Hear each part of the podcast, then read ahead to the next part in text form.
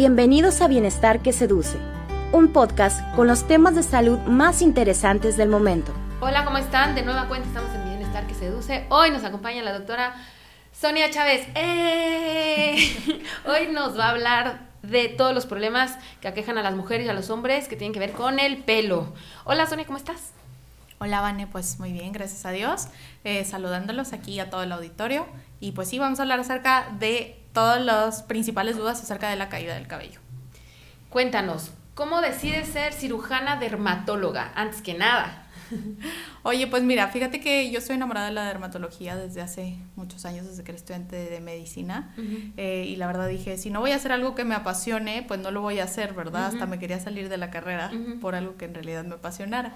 Afortunadamente encontré la derma, me enamoré y como cirujana dermatóloga, pues tienes obviamente muchas más herramientas, porque el mismo paciente que te consulta por acné, este, por fotoenvejecimiento, que puede traer alguna lesión que se quiera quitar, eh, incluso algún cáncer de piel, es mucho más sencillo que tú mismo le puedas ofrecer ese servicio y aparte el paciente queda muy, muy, muy contento.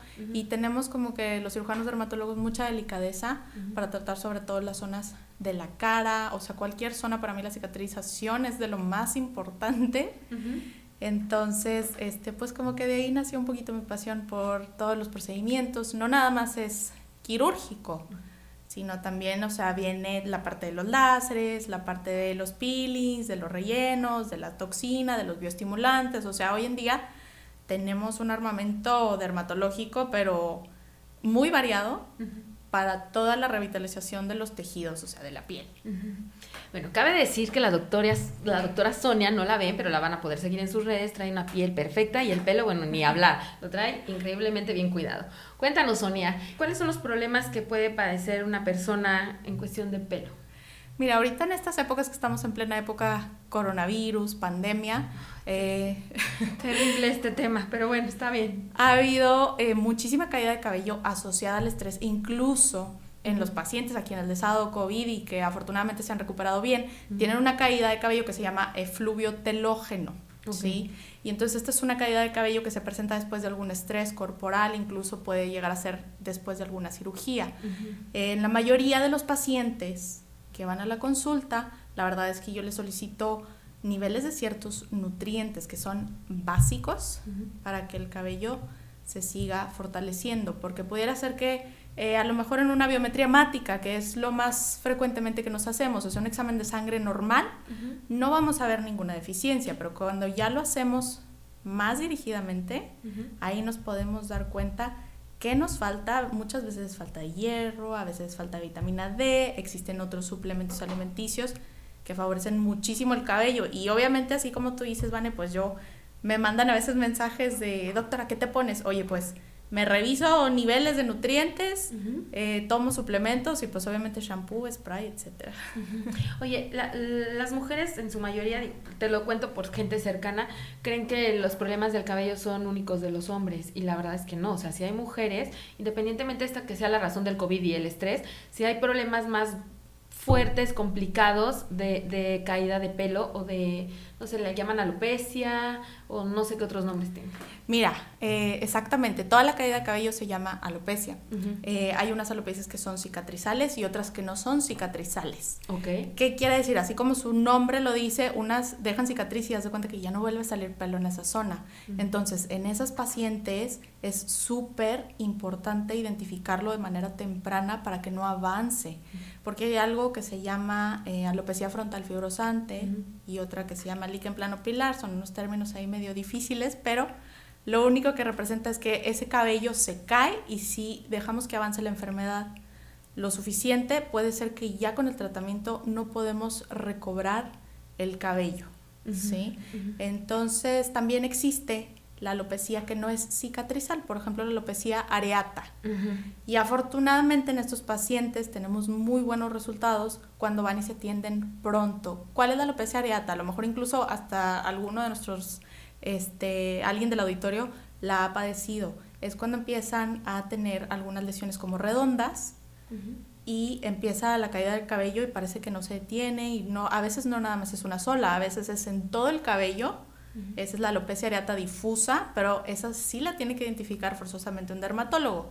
A lo mejor una alopecia areata chiquita, esas redonditas, oye, vas y te cortan el cabello y hasta el mismo peluquero les dice, oye, tienes que ir con un dermatólogo para que te solucione eso. En el mejor de los casos, porque no te extrañe que el peluquero también diga, ¿y te puedo dar este champú o este tratamiento? ¿Sí o no? Pasa. Sí, sí pasa. La verdad es que sí pasa. Este, pero mira, honestamente ahorita con toda esta difusión de información que estamos teniendo últimamente, afortunadamente los pacientes como que ellos mismos buscan y ya se van orientando más de que, oye, pues esto sí me lo tiene que atender un dermatólogo porque realmente no, no estoy viendo mejoría con el tratamiento que estoy llevando en casa. Eh, a veces este, se están aplicando ahorita que está de moda que eh, tomarse las pastillas de ajo, este, mil de suplementos alimenticios, que a lo mejor realmente no es lo indicado para este tipo de pacientes. Las alopecias areatas se pueden resolver con tratamiento aplicado, incluso algún tratamiento inyectable y les va muy bien. Oye, Sonia, por ejemplo, ¿cuál sería el, paso número uno para, para, saber que tienes un problema de cabello? No, la caída así, pues uno normalmente cuando se cepilla el pelo puede perder o el acondicionador quizás antes que se te caiga el pelo, pero decir, ah, ya tengo un problema, Mira, muchos de los pacientes lo notan, notan un cambio en el volumen de la caída, sobre todo después de, que se bañan y que se cepillan. Y como que lo empiezan a notar con el tiempo y que hay más cabello tirado en el suelo en la casa. Sobre todo eh, después de bañarse es cuando lo notan más porque el cabello está un poquito más débil y entonces se arranca mucho más fácilmente. Exacto. Pero no nada más es ahí, sino también, eh, a veces lo notan por fotografías. Ah, sí. claro, sí. O sea, no sé, doctora, es que yo el cumpleaños pasado tenía mucho más pelo y mírame cómo estoy ahorita. Y pues también hay alopecias que pueden llegar a provocar caída de las cejas y de las pestañas. Wow. Eso eh. nadie lo sabía. Bueno, al menos yo no. Oye, sí, y eso obviamente, por ejemplo, pues para los hombres claro que es importante, pero imagínate una mujer ahorita que está súper de moda que traigan la ceja bien gruesita.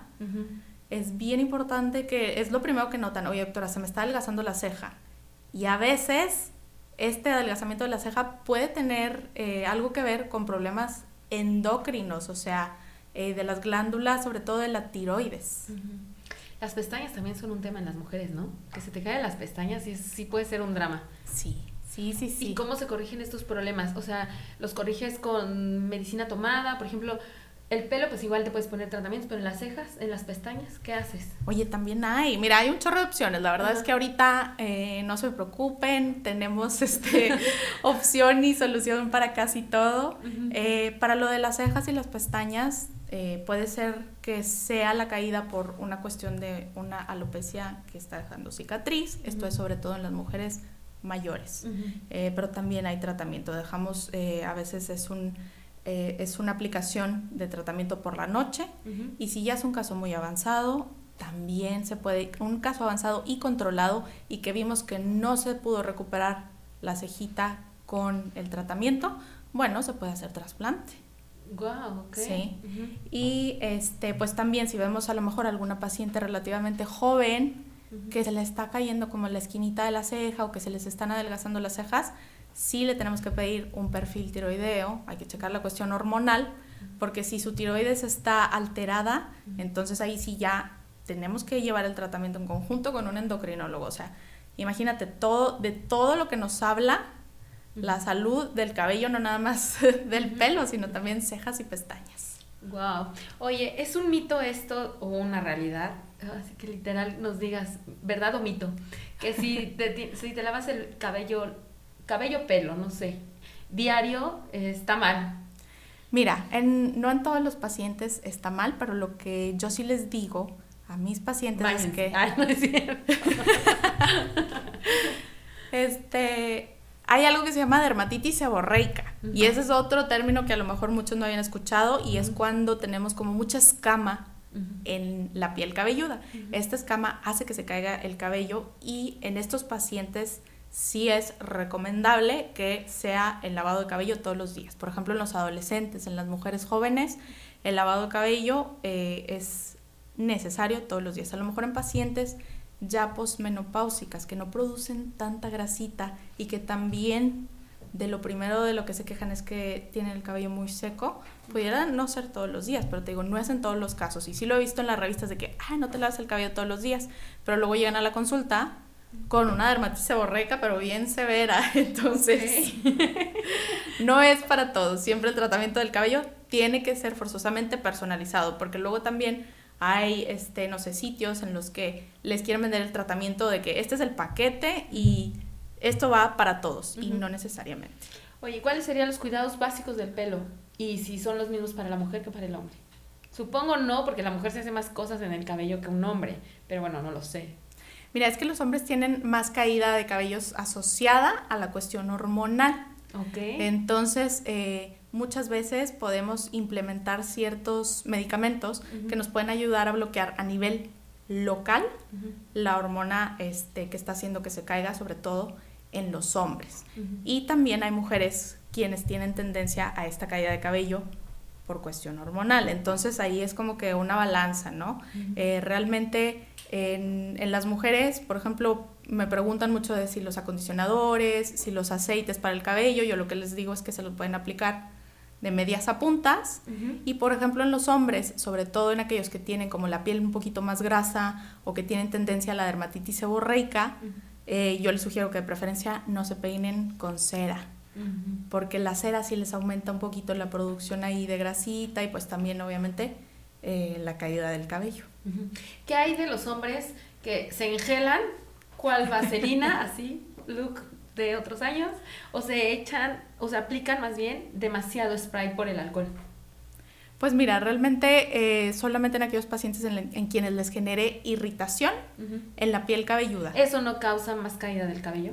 No necesariamente, eh, a menos que el paciente te lo, te lo ligue inmediatamente. Oye, es que sabes que me empecé a poner como que este producto y noté que eh, tuve algo de caída del cabello. Incluso se han hecho estudios también en mujeres de que si el protector solar no pudiera estar ligado a la caída de cabello y todavía hay algo de controversia, pero obviamente yo como cirujana dermatóloga, yo creo que todos los dermatólogos realmente sí les van a decir, a ver, el protector solar pues como sea va a ser importante, obviamente si tienes cierto tipo de caída de cabello como lo son las alopecias cicatrizales, a lo mejor eh, no ponerte tanto protector solar, tantas, tantas reaplicaciones, eso sí pudiera llegar a ser una recomendación en ciertos pacientes.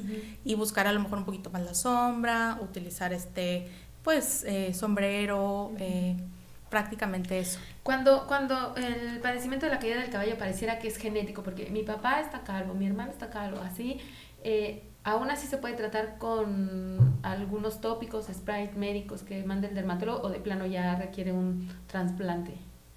No, digo, dependiendo de qué tan, qué tan avanzado esté, porque por ejemplo, el, el trasplante en aquellos, el, el trasplante en aquellos pacientes que tengan muy, muy, muy poquito cabello, pues va a ser difícil porque no vamos a poder repoblar toda la zona que nos falta. Pero a lo mejor, o sea, se, hacemos eh, trasplantes en pacientes jóvenes, en pacientes ya de edad más avanzada, en mujeres, o sea, realmente no importa, hay que evaluar adecuadamente al candidato. Pero eh, si es un paciente que ya tiene un antecedente de una alopecia muy severa en todos sus familiares, hay que empezar el tratamiento lo más tempranamente posible, porque luego también está la otra cara de la moneda, se trasplantan desde bien jóvenes y en el sitio en donde se trasplantaron no les dicen que tienen que seguir con un tratamiento. ¿sí? ¿Por qué? Porque el cabellito que, trasplantan, que trasplantaste, pues ahí se queda, pero el resto de los cabellos pues sigue su curso, ¿no? O sea, si no lo cuidas, yo lo que les digo a mis pacientes es que... Se va a caer. Sí. El cabello es como una plantita, realmente. Hay que estarla nutriendo, hay que estarla cuidando, ¿verdad? Si queremos tener un cabello lindo, pues sí, hay que preocuparnos de todos estos aspectos. Sonia, ¿algo más que quieras agregar? No, pues nada, les voy a compartir mis redes sociales. este, yo estoy en Instagram como skinfluencer.sonia.chávez y eh, casi siempre trato de compartirles todos los tips con base científica, dermatológica y me pueden encontrar. Y me pueden escribir eh, a mi correo. Eh, mi correo es derma.sonia.chávez.gmail y rápidamente trataré de resolverles todas las dudas que les hayan quedado. ¿O mensaje directo por Instagram puede ser? Mensaje directo por Instagram, definitivamente. Y bueno, obviamente queremos que regreses para que nos hables de más cosas. Uñas, por ejemplo, los problemas de las uñas estaría buenísimo. Oye, sí, ahorita que traen muy de moda esto de la aplicación del gel, y que hay una controversia también que sí. Hay una controversia también en esto que si eh, puede o no llegar a provocar efectos malignos, ¿no? Esta radiación. Pues para un segundo programa con la doctora Sonia. Muchas gracias por habernos acompañado. Gracias por invitarme, Vane. Bye. Bye.